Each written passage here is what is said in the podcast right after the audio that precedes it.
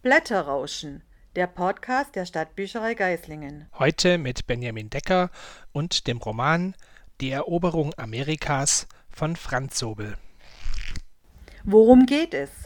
Hernando de Soto oder wie er im Buch heißt, Fernando de Soto, hat 1532 mit Pizarro zusammen das Inka-Reich in Südamerika besiegt.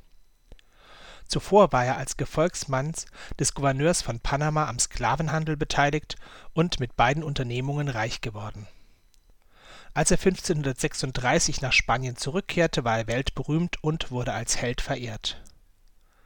Ruhm und Reichtum verhalfen ihm dazu, dass Kaiser Karl V. ihn zum Gouverneur Kubas und zum kaiserlichen Statthalter von Florida ernannte.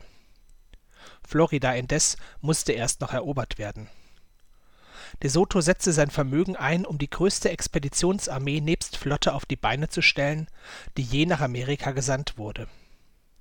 Fast 800 Männer, Soldaten, Handwerker, Priester, Hunderte von Pferden, Kampfhunden und Schweinen als lebender Proviant bildeten seine Expedition. Das Ziel war das sagenumwobene Eldorado. Vier Jahre lang zog das Heer durch die südlichen Staaten der heutigen USA. Die Spanier gingen mit äußerster Brutalität vor Gleichzeitig mussten die Angehörigen von De Sotos Armee enorme Strapazen auf sich nehmen. Die für Europäer lebensfeindliche Natur und sogenannte „ feindliche Indianer “führten auch bei diesen zu dem Verlust vieler Menschenleben. Das Buch folgt, oft historisch korrekt, oft auch dichterisch ersonnen, dem Lebenslauf De Sotos von der Kindheit bis an die Ufer des Mississippi und zeigt dabei, wie ein ehemals empathischer Mensch durch die Brutalität seiner Zeit so gebrochen wird dass er selbst zum Täter mutiert und nach und nach sein Gewissen verliert. Was begeistert dich an dem Buch?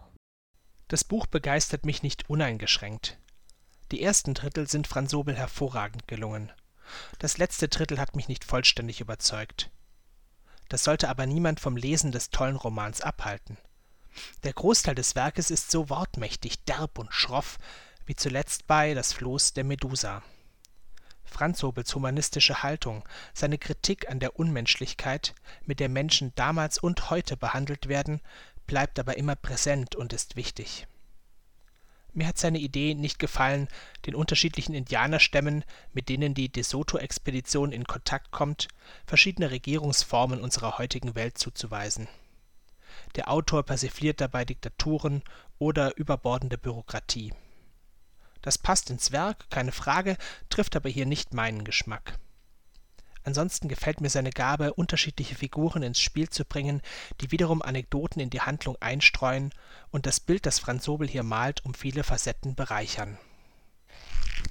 Für wen empfiehlst du das Buch?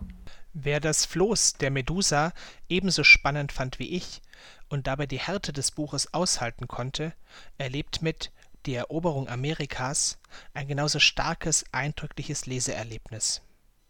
Das Buch ist dabei ein historischer Roman, der gleichzeitig das popkulturelle Wissen der LeserInnen nutzt, um die Handlung erlebbar zu machen. Protagonisten sehen etwa aus wie Robert Redford oder erfinden Cocktails und Baseball. Wer Wassermusik von T.C. Boyle gut fand, wird Die Eroberung Amerikas auch gerne lesen die De-Soto-Expedition ist heute, im Gegensatz zu den berühmt-berüchtigten Eroberungen und Gräueltaten von Cortés und Pizarro, eher unbekannt. Auch diese Wissenslücke schließt das Werk. Das war Blätterrauschen, der Podcast der Stadtbücherei Geislingen